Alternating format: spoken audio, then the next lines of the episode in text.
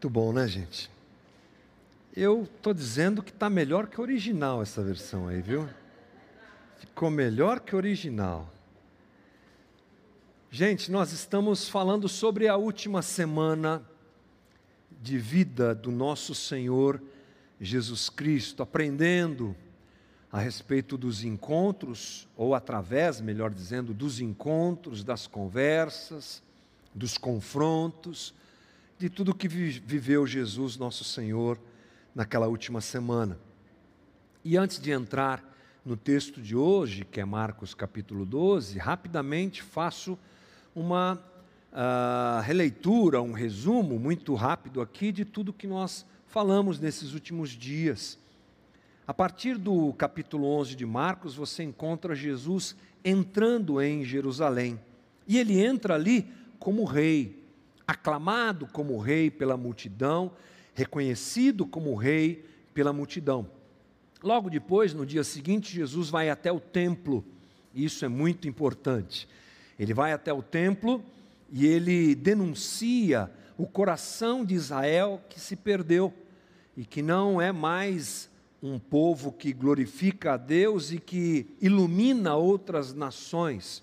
Pelo contrário, Israel se transforma numa, situação, numa nação é, voltada para si mesmo e não apresenta Deus através das suas atitudes. E Jesus, junto com os seus seguidores, toma o templo por algumas horas, fazendo uma grande, é, um grande barulho ali naquela situação dentro de, da cidade de Jerusalém.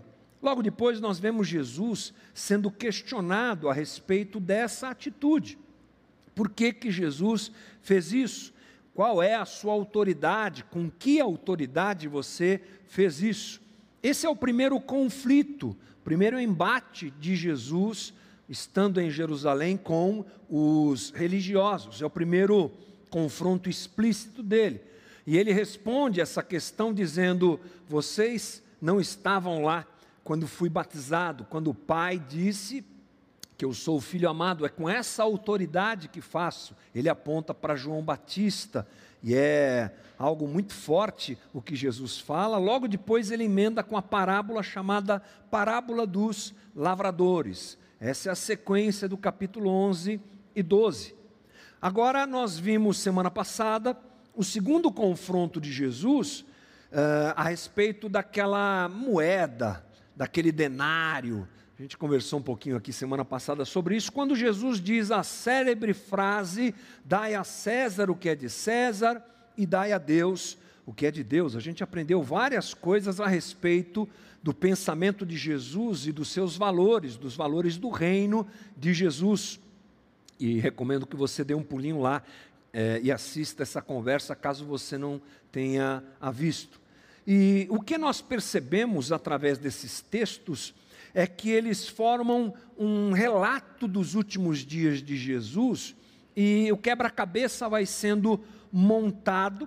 E a partir desse quebra-cabeça percebemos que a ação de Jesus ao entrar em Jerusalém, essa última semana de Jesus, é um resumo da sua vida, é um resumo de tudo aquilo que ele enfatizou durante o seu ministério, e é o resumo da sua própria realidade, como Deus encarnado, como Rei presente, como aquele que anuncia e traz a realidade do reino de Deus até nós.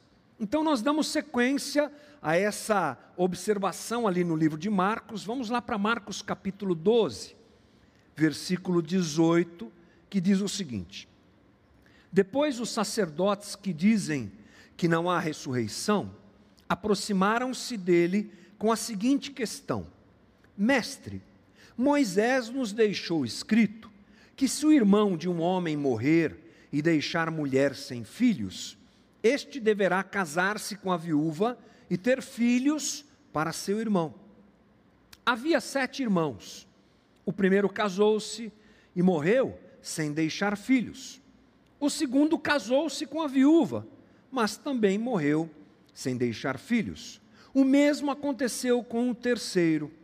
Nenhum dos sete filhos, nenhum dos sete deixou filhos. Finalmente morreu também a mulher. Na ressurreição, De quem ela será esposa, visto que os sete foram casados com ela? Jesus respondeu: Vocês estão enganados, pois não conhecem as Escrituras nem o poder de Deus. Quando os mortos ressuscitam, não se casam, nem dão, nem são dados em casamento, mas são como os anjos nos céus. Quanto à ressurreição dos mortos, vocês não leram no livro de Moisés, no relato da sarça, como Deus lhe disse: Eu sou o Deus de Abraão, o Deus de Isaque e o Deus de Jacó? Ele não é Deus de mortos, mas Deus de vivos. Vocês estão muito enganados. Você sabe que existe, existem várias maneiras para nós desacreditarmos uma história. Sabe como é que é? Você pega uma história real e de repente você não quer que alguém acredite naquela história e você dá um jeito para que isso aconteça. Hoje em dia você tem as fake news que estão aí invadindo a internet e muitas vezes falando absurdos sobre algo que é correto. É o caso das vacinas hoje, né? A gente orou tanto para que elas chegassem e agora existem pessoas e grupos inteiros criando uma série de situações, dizendo que tem chip da China na vacina, que você vai virar jacaré e sei lá o que mais. Né? Estão tentando desacreditar dessa realidade científica que a gente tanto espera. Os pais também, eles são craques em fazer seus filhos, principalmente os pequenos, desacreditarem em histórias que às vezes são reais, mas eles fazem isso com uma boa intenção, pode ter certeza. Então, às vezes, aparece uma notícia muito complicada na televisão, as crianças ficam assustadas: o que está acontecendo, papai mamãe? Aí o papai vai lá e conta uma história e dá um nó para cá, não é? Para desacreditar e tirar o medinho do coração daquelas crianças. Bem, sabe o que está acontecendo aqui nessa história, gente? É que os saduceus estão tentando desacreditar da, aliás, estão tentando convencer o povo e eles se dirigem a Jesus com relação a isso, para descredibilizar e fazer a população desacreditar na ressurreição. É por isso que eles apresentam essa história esquisitíssima, uma história estranhíssima, que não tem nexo. A, de um primeiro momento, parece que ela não tem nexo. Um homem casa, e morre, depois vem o irmão, eles vão levando isso até o sétimo irmão, né, até o sinal do perfeito, do infinito, porque esse é o aspecto da numeração sete dentro da cultura judaica. E aí eles é, inventam essa situação, criam tudo isso, e qual é a intenção desses homens? É desacreditarem, desabilitarem, é, descredibilizarem a ressurreição. Para a gente começar a entender melhor essa história, vamos saber quem são esses caras, né? Quem são os saduceus? Eles fazem parte do grupo dos religiosos. Você já ouviu isso? Não é? Os zelotes, os fariseus, os herodianos e os saduceus, grupos religiosos ali, haviam outros, seitas religiosas, e essas são as mais conhecidas, mas os saduceus, para a gente saber quem eles são, eles são a elite religiosa de Israel elite inclusive também social.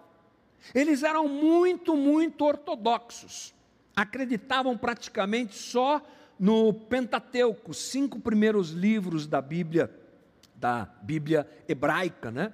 E eles negavam várias coisas que já eram aceitas e já eram pregadas e já eram uh, tidas como verdades pela população local.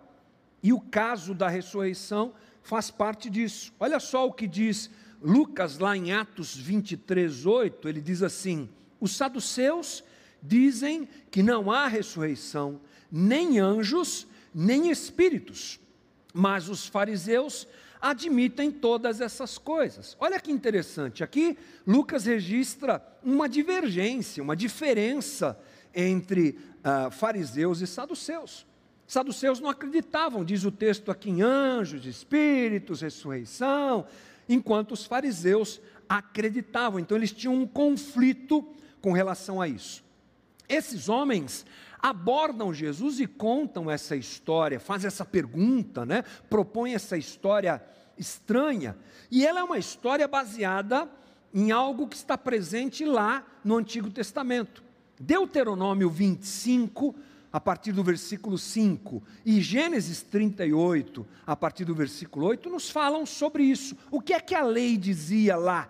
Eles pegam essa lei e trazem para Jesus. O que é que a lei dizia lá? Que um homem que era casado com uma mulher, um homem casado com uma mulher, morre. A partir da morte desse homem, o seu irmão tinha que tomar a mulher daquele que morreu como sua esposa e assim dar sequência à família. Era uma obrigação dentro da, da criação de Israel, da formação de Israel. Eles propõem algo absurdo, que o primeiro irmão morre, o segundo toma a mulher, o terceiro, o segundo irmão morre, o terceiro pega a mulher, e como eu disse, eles vão até o sétimo. Na verdade, eles exageram eles fazem aquela coisa assim, uma panaceia, uma história hiperbólica, gigantesca, tal, justamente para desqualificar a ressurreição. A pergunta que vem para a gente imediatamente, depois de sabermos disso, é assim: mas por que, que eles querem fazer isso?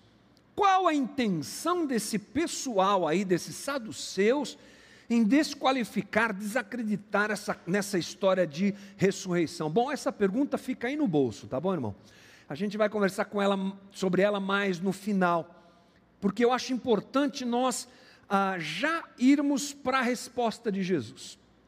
Eles propõem isso no sentido de dizer: e aí, Jesus, quando esse pessoal ressuscitar, todos eles ressuscitam, né? Vocês dizem que existe ressurreição. Essa mulher vai ficar casada com quem lá? Nesse lugar depois da ressurreição? Ela vai ser mulher de quem? Quem vai ser o marido dessa mulher, já que ela casou com todos os irmãos? Bom, essa proposta feita por eles é ridicularizada por Jesus. É, é, ele, ele, desmonta essa é, situação apresentada por eles, e a resposta de Jesus começa no versículo 24, que diz assim: Mas Jesus respondeu: Vocês estão enganados pois não conhecem as Escrituras e nem o poder de Deus. Bom, nós estamos olhando essas respostas, essas conversas de Jesus, à luz do fato dele ser rei e do fato dele estar apresentando valores do seu reino, que nesta última semana de vida são apresentados como um resumo, digamos assim. Essa é a nossa conversa domingo a domingo. Portanto, a partir dessa colocação de Jesus, nós entendemos que ele quer dizer que no reino dele, no reino de Jesus, no reino de Deus, as escrituras e o poder de Deus devem balizar nossa, nosso entendimento sobre como Jesus, aliás, como Deus age. Somos participantes do reino. E como participantes do reino, querendo saber como Deus age, o que nos baliza? Escrituras e poder de Deus, coisa que ele diz que faltam aqueles saduceus. Por isso que eles falam essa bobagem que falaram. Primeira coisa, Jesus diz que eles estavam errados por não fazerem a leitura correta das Escrituras. Quando a gente vai lá em Deuteronômio 25, você pode ter certeza que eu fiz isso, fui lá e fui ler aquele texto do Antigo Testamento usado por eles para fazer essa argumentação. O texto não fala nada sobre pós-vida, não fala nada sobre ressurreição. O texto fala sobre preservação de famílias, de clãs, de tribos, dentro do aspecto dessa vida, da realidade dessa vida. Leitura enganada deles, leitura equivocada. Aquele texto não fala sobre futuro ou sobre pós-vida, portanto, ele não poderia ser usado para fazer essa argumentação. Está falando sobre casamento, sobre vida aqui na terra. E a segunda coisa que eles cometem como erro é que eles, tão especialistas que são no Antigo Testamento, não perceberam que o próprio Antigo Testamento fala sobre ressurreição do corpo.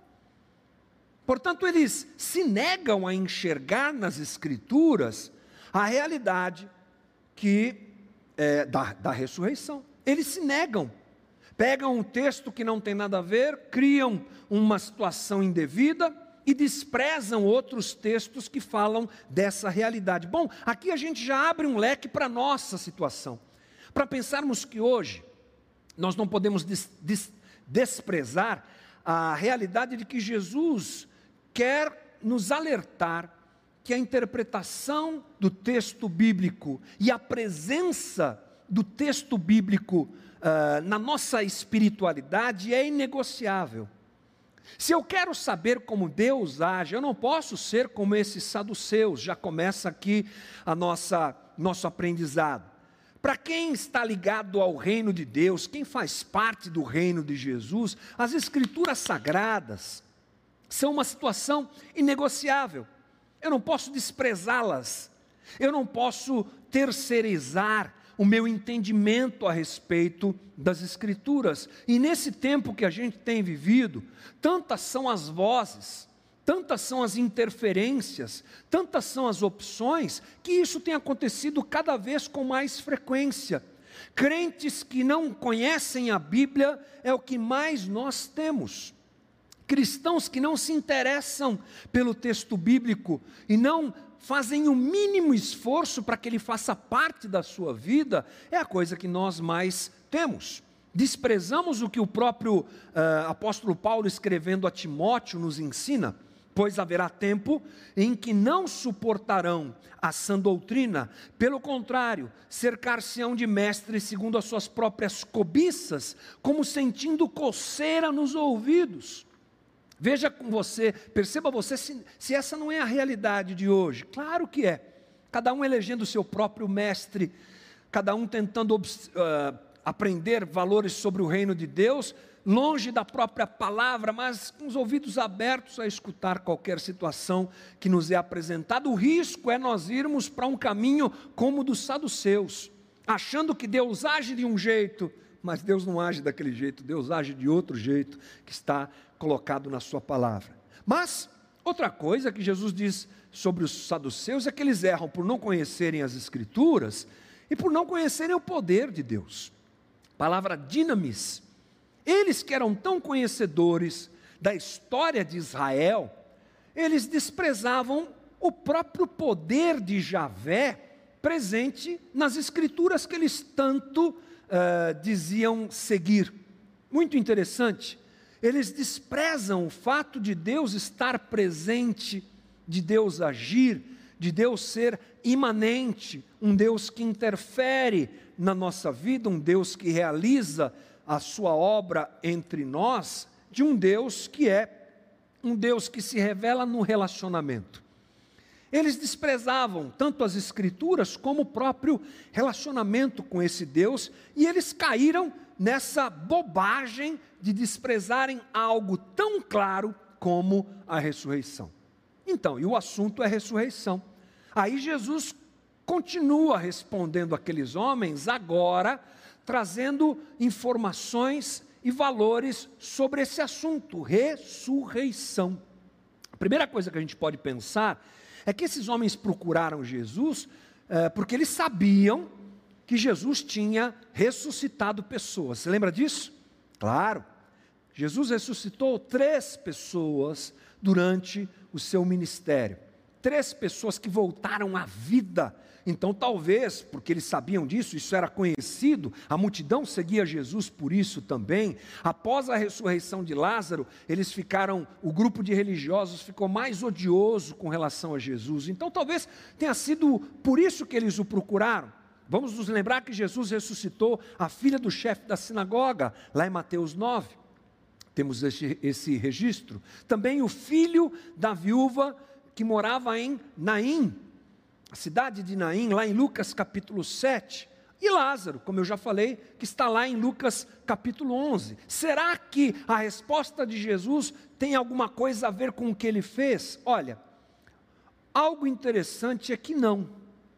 Porque Jesus vai explicar para aqueles homens, e aqueles homens não estão falando, e Jesus também não vai falar dessa ressurreição que ele operou. Sabe uma coisa interessante é que esses três, essas três pessoas ressuscitadas por Jesus, elas têm algo em comum, sabe qual é? elas morreram de novo. Lázaro morreu de novo. A filha do chefe da sinagoga morreu de novo. O filho da viúva da cidade de Naim morreu de novo. Não, não é dessa ressurreição realizada por Jesus. Qual é a ressurreição que eles estão perguntando? Sobre qual ressurreição que eles estão perguntando? Bom, é, existia um pensamento a respeito de ressurreição presente na cultura e na cabeça do judeu do primeiro século. Era construída essa ideia a partir do Antigo Testamento. Como eu disse, essa ressurreição está presente lá. Qual era a ideia de ressurreição a que se referiam os saduceus e que Jesus vai, daqui a pouco veremos falar sobre ela?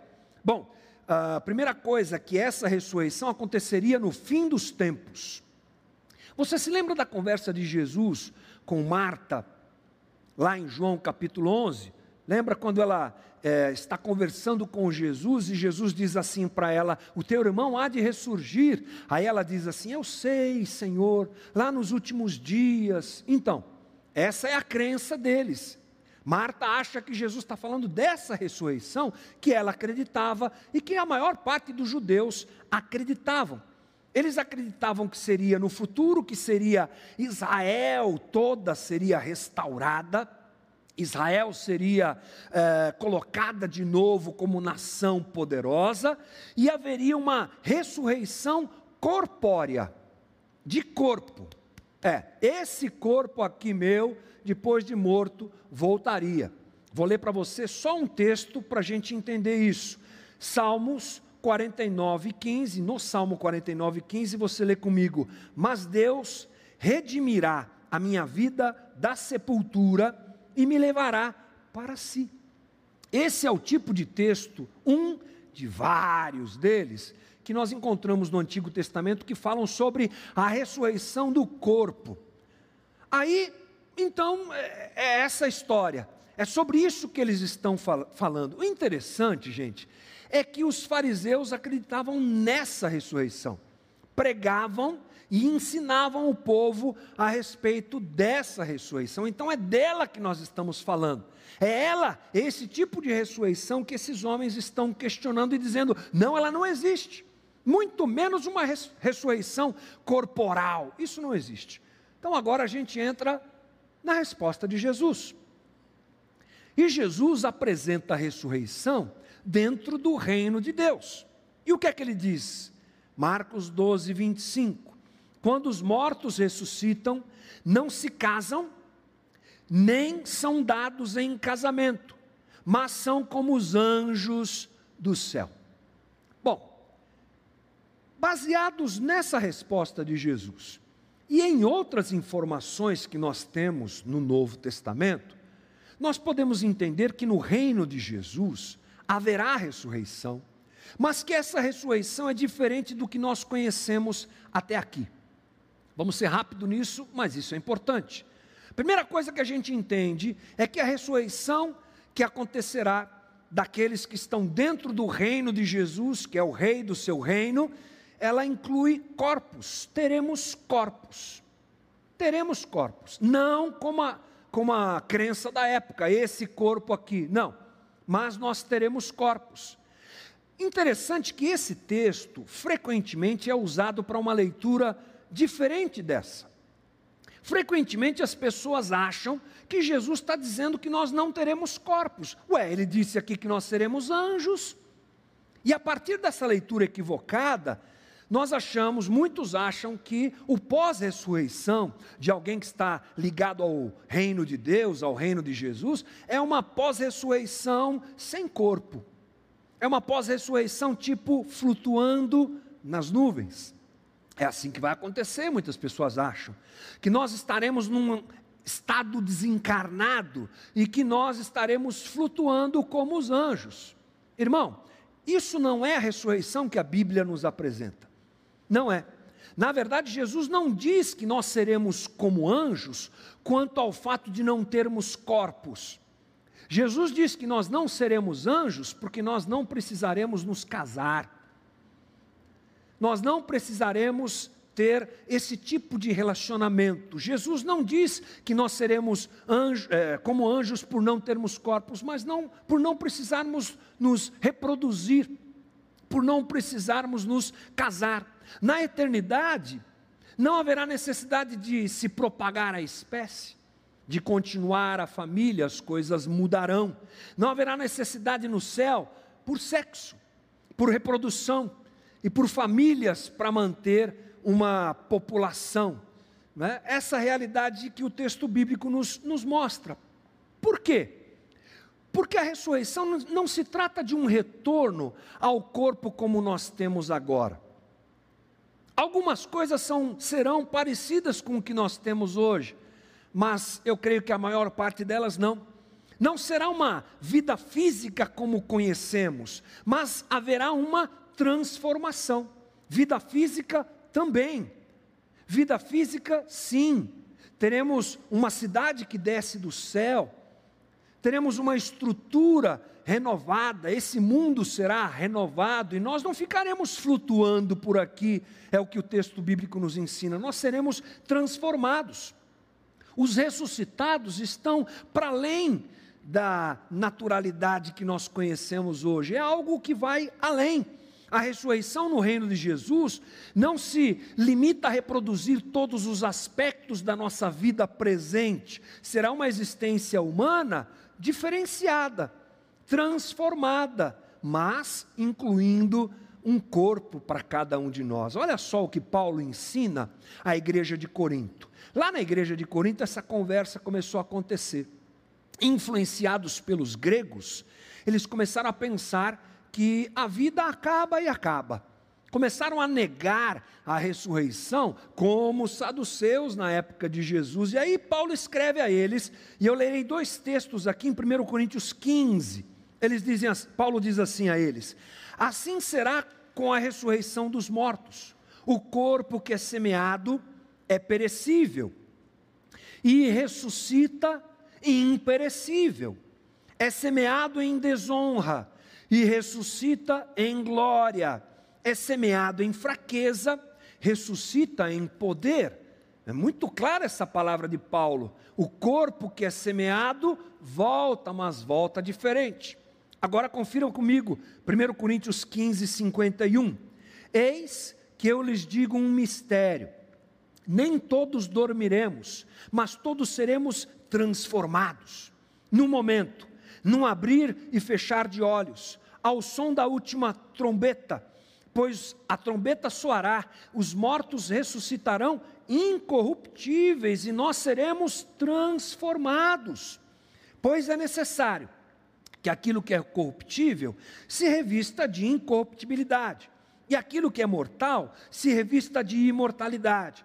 Quando, porém, o que é corruptível se revestir de incorruptibilidade e o que é mortal de imortalidade, então se cumprirá a palavra que está escrita: a morte foi destruída pela vitória. Gente, mais claro que isso aqui, eu acho que não dá para ser. Paulo está dizendo aqui: teremos um corpo transformado, glorificado.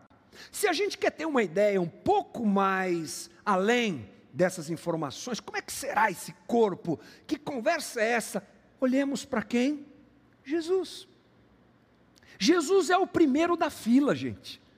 Jesus é o primeiro a ressuscitar. E olhando para Jesus depois da sua morte e ressurreição, a gente tem algumas dicas do que nos espera. Olha só, por exemplo, que o corpo de Jesus, o estado corpóreo de Jesus pós-ressurreição, ele é meio diferente. Jesus atravessa a parede, gente. Olha que coisa legal.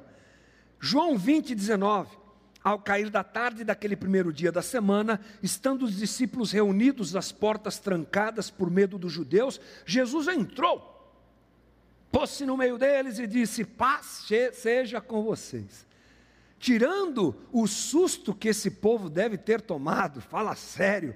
Aqui a gente tem um registro interessante. Jesus ressuscitado em corpo. Foram procurar o seu corpo na sepultura, não estava lá ele ressuscita corporalmente, mas não é como a gente. Ele passa pelas paredes. Ah, então é fantasma. Não, não é. Sabe por quê? Porque Jesus se alimenta. Fantasma não pode comer, né, gente? Lá em João 21, 9 diz: Quando desembarcaram, viram ali uma fogueira, peixes sobre as brasas e um pouco de pão. Disse-lhe Jesus: Tragam alguns dos peixes que acabaram de pescar. Versículo 12. Jesus lhe disse, lhes disse: Venham comer. Jesus aproximou-se, tomou o pão, o deu a eles, fazendo o mesmo com o peixe. Jesus participa de uma ceia com aqueles homens. Então, olha que incrível, ele atravessa paredes, mas ele come. Talvez a ressurreição nos permita viver o melhor da nossa existência aqui sem pecado. Porque uma coisa que a gente comete de erro é achar que a criação é má e que a gente tem que ir embora daqui. Não, irmãos, isso aqui será restaurado, isso aqui será transformado em nós também. Veja que interessante, Jesus come, coisa boa é comer, né?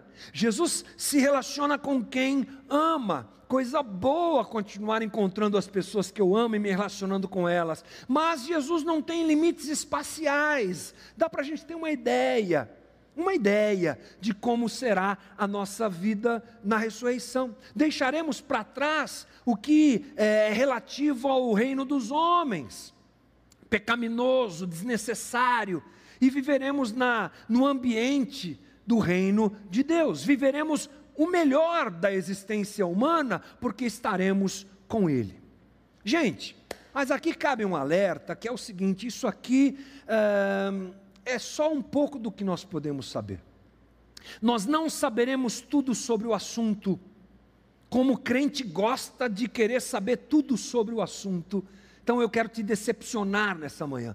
Você não saberá tudo sobre esse assunto, e você não saberá tudo sobre vários e vários assuntos do texto bíblico. Paulo nos diz que nós hoje olhamos como por espelho. E sabe por que Paulo fala como por espelho? porque naquela época o espelho era feito com placas de metal polidas. Então, era uma imagem mais ou menos, né? não é como hoje, que a gente olha lá e estou lá mesmo. É uma imagem distorcida, é uma imagem limitada. Mas ele diz: logo, logo nós veremos face a face. Então, cuidado, para não querer respostas que a Bíblia não dá. Cuidado para não ser alguém que encara o texto bíblico como manual científico. Eu preciso das explicações, e aí um torce daqui, um torce de lá, um jeito de achar explicação que nós não temos. A Bíblia não é um livro científico, a Bíblia é um livro de fé. E nós entendemos então limitadamente várias situações. Eu percebo pessoas ansiosas, é claro, o texto bíblico faz parte, deve fazer da nossa vida, mas ele deve ser lido a partir da perspectiva da fé. E não de necessidades que nós temos por respostas e mais respostas, ou todas as respostas. É interessante que, às vezes, chegam até a nós perguntas tipo assim: o que é que vocês creem sobre o Apocalipse? Por exemplo, né, irmão? Só abrindo aqui esse parênteses. Olha, sobre Apocalipse você tem os uh, milenistas, você tem os uh, pré-milenistas, você tem os amilenistas, você tem os milanesa, você tem todo tipo de caminho proposto, várias e várias linhas. Eu já te pergunto, se nós temos várias e várias possibilidades, por que, que a gente tem que escolher uma delas? Por que, que nós não podemos simplesmente confiar que Deus está no controle de tudo e que basta para nós vivermos a vida em Cristo Jesus nesses dias? Estava preparando essa conversa e pensando nisso e lembrei da música. Viver cada dia como se eu estivesse à véspera da sua volta, às vésperas da sua volta. Tem gente que me dá a impressão de que quer saber ah, o caminho do Apocalipse só para. Ah, está chegando o dia, então agora deixa eu consertar minha vida e andar com Jesus, porque ele está para voltar. Não é? Coisa mais infantil do mundo. Ah, Jesus volta daqui 10 anos, a gente fez uma soma lá, somou 144 mil, com 7, com 7 vezes 7 vezes 70, levou ao quadrado do cubo, Ah, chegamos agora à data quando Jesus voltará. Me dá a impressão que essa é uma grande perda de tempo em alguns aspectos. Porque nem Jesus sabe disso. E o que ele nos pede, o que ele nos dirige, vivermos cada dia como se nós estivéssemos às vésperas da sua volta, alimentando o nosso coração com essa esperança da ressurreição. Porque é disso que esse texto também fala. É isso que Jesus está apresentando a nós. Ele está dizendo: no reino de Deus, uma certeza é clara: haverá ressurreição. A ressurreição, portanto, é uma fonte de esperança. Diga comigo, irmão, diante do caos que a gente está vivendo, ouvir que há, que há ressurreição, puxa vida, enche o meu coração de esperança. Posso esperar essa ressurreição? Posso. Por quê? Porque o Deus que nós apresentamos, servimos e com quem convivemos e adoramos é Deus dos vivos. Olha só o que diz Jesus na sequência da conversa com aqueles homens. Quanto à ressurreição dos mortos, vocês não leram no livro de Moisés, no relato da sarça, como Deus lhe disse: Eu sou o Deus de Abraão, o Deus de Isaac, o Deus de Jacó. Ele não é Deus de mortos, mas de vivos e vocês estão muito enganados ao pensarem que Ele é Deus de mortos. Jesus lembra que Deus se apresentou a Moisés usando o nome de Abraão, Isaac e Jacó, mortos. Jesus fala com Moisés, Deus, perdão, fala com Moisés na frente lá da sarça ardente e ele usa Abraão, Isaac e Jacó. Mas ele se refere a eles não como homens mortos, mas como homens vivos, porque Deus se relaciona com homens vivos, porque Deus é Deus dos vivos. E é assim que nós devemos captar essa conversa toda e deixá-la encher nosso coração. Deus é Deus de vivos. Ainda que eu não saiba tudo, ainda que eu não tenha todas as informações, eu sei que Ele é Deus de vivos. E isso me enche de esperança. Mas eu disse para você, no começo do nosso papo, que a pergunta, tinha uma pergunta a ser respondida que a gente ia deixar para o final. Qual a pergunta? Por que os saduceus não queriam acreditar, ou não queriam que o povo acreditasse na ressurreição? Duas respostas possíveis aqui. A primeira é que eles não aceitavam as escrituras mais recentes, porque eles eram ortodoxos. Então, eles faziam questão de não aceitar livros que haviam sido escritos há menos tempo. Lembre-se que naquele momento histórico, ele só tem na mão o quê? O Antigo Testamento, né, gente? Lembre-se disso, não tem Novo Testamento. O Novo Testamento está sendo escrito. Mais à frente vai começar a ser registrado pelos discípulos de Jesus. Mas eles negavam por exemplo, Daniel, que havia sido escrito há poucos séculos antes, eles se apegavam só aos textos mais antigos, questões teológicas, ok. Mas a segunda coisa é que eles eram a elite. E eles não queriam que o povo acreditasse na ressurreição. Eles acreditavam naquilo que a gente chama hoje de aniquilacionismo. Acabou. Morreu, acabou. É o fim de tudo. E eles viviam com essa direção no coração e combatiam quem acreditava na ressurreição. E essa era uma influência grega, porque por pensarem que a vida era só essa, qual era o slogan deles? Comamos e bebamos, porque amanhã morreremos. Essa era a ideia. Vamos nos adequar a esta vida e vamos aproveitar dessa vida porque amanhã morreremos. E o que eles sabiam? Eles sabiam que alguém que tem uma expectativa futura, de esperança, carrega no coração uma ousadia diferente. Quem não é pessimista como eles que viam o fim da vida como o fim? Quem imagina um, usa sua imaginação, inclusive, para uh, se colocar num futuro pós-vida, como essa que nós conhecemos, carrega dentro de si uma esperança. E essa esperança, ela chega quase à irresponsabilidade. Tipo jovens, não é? que fazem coisas que você fala: Meu Deus do céu, que ousadia é essa, que irresponsabilidade. E quem imagina uma sequência de vida, portanto, pode viver aqui de forma diferente. Eles não queriam que o povo tivesse essa percepção. Eles queriam que as pessoas fossem realmente pessimistas e se dobrassem às forças desse, dessa existência sem nenhuma uh, capacidade de mudança, sem questionamento, sem ousadia nenhuma. Eles queriam que as pessoas fossem oprimidas mesmo. Mas saber que o reino de Deus já chegou, e que eu estou esperando Jesus, e que Ele me dará um corpo glorificado, com certeza muda a minha perspectiva de vida agora. E é isso também que eu quero destacar. Há uma esperança há. E que ela encha o meu e o teu coração. E eu pergunto para você: o que você fará com essa esperança? O que ela vai produzir dentro de mim e dentro de você?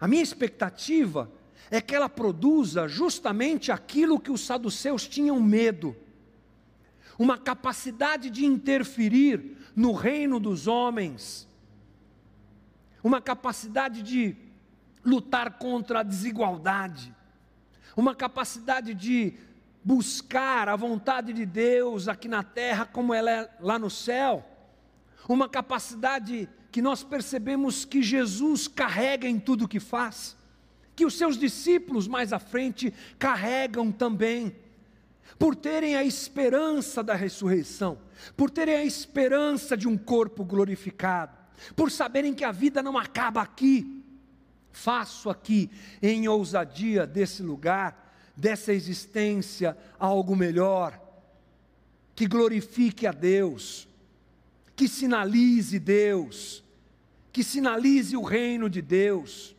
não me acomodando às situações desse reino dos homens.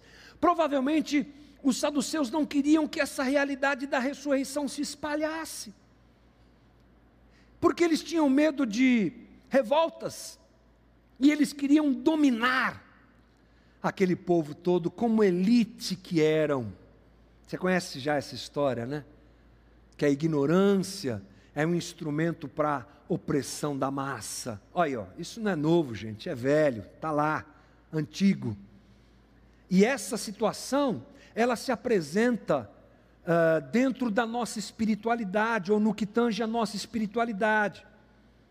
Quando percebemos equivocadamente as coisas do reino de Deus, quando temos uma esperança futura, temos uma esperança pós-vida terrena, mas ela não me carrega de realidades quanto ao próprio reino de Deus, eu estou longe daquilo que é a vontade de Jesus. Portanto, aqui nós entendemos que Jesus está nos apresentando essa realidade da ressurreição e dizendo para nós: vivam olhando para o céu, mas com os pés no chão. Olhem para o futuro da ressurreição, mas caminhem nessa terra, vivam entre as pessoas, andem no meio dessa sociedade, cheios de esperança, onde a morte leve esperança Onde há injustiça, leve justiça. Onde há desigualdade, seja instrumento divino de mudança de pessoas, de situações e de sistemas. Seja um influenciador nessa terra, mais talvez do que nós estejamos sendo. Talvez esteja faltando para nós ousadia. Talvez esteja faltando para nós essa capacidade de intervir no aqui e no agora, para que o reino de Deus venha, venha o teu reino, Jesus, venha o teu reino, Senhor, e se faça presente aqui. Então eu encerro essa conversa, falei muito hoje, desculpe. Encerro essa conversa em oração, pedindo a Jesus, enche o nosso coração de esperança pedindo a Jesus, não deixa a gente perder a perspectiva do eterno. Olhos na eternidade, isso aqui não. Olhos na eternidade, mas pés aqui. Pés andando, pés anunciando o Evangelho, pés declarando e andando por essa sociedade sem esperança, de que há esperança e ela tem um nome. O nome da nossa esperança é Jesus. Senhor Jesus, obrigado por essa boa conversa nesta manhã. Ela enche meu coração, Jesus. Ela enche meu coração de esperança no meio desse caos que a gente está vivendo. E eu peço que isso se reproduza nos corações que estão sintonizados, conectados com a gente de alguma forma. Eu peço que nós não permitamos que esse caos todo nos afete, tirando de nós a esperança da ressurreição. Enxuga as lágrimas, Jesus. Alivia as dores e mantém nosso coração firme, forte e ardente. E que ao olharmos para a ressurreição, promessa tua, realidade tua para nós, sejamos tomados de uma ousadia para vivermos de forma diferente aqui. Vivendo cada dia como se eu estivesse às vésperas da tua, da tua volta sabendo que o Senhor está voltando. Aliás, oramos. Maranata, hora vem, Senhor Jesus. Mas continuamos aqui, fazendo o que nos cabe, o que o Senhor nos vocacionou a fazer. Que seja assim na minha vida, na vida dos meus irmãos aqui e na vida de todo mundo que nos assiste. É a nossa oração, em nome de Jesus. Amém. Deus te abençoe, irmão. Ótima semana. Fique na paz.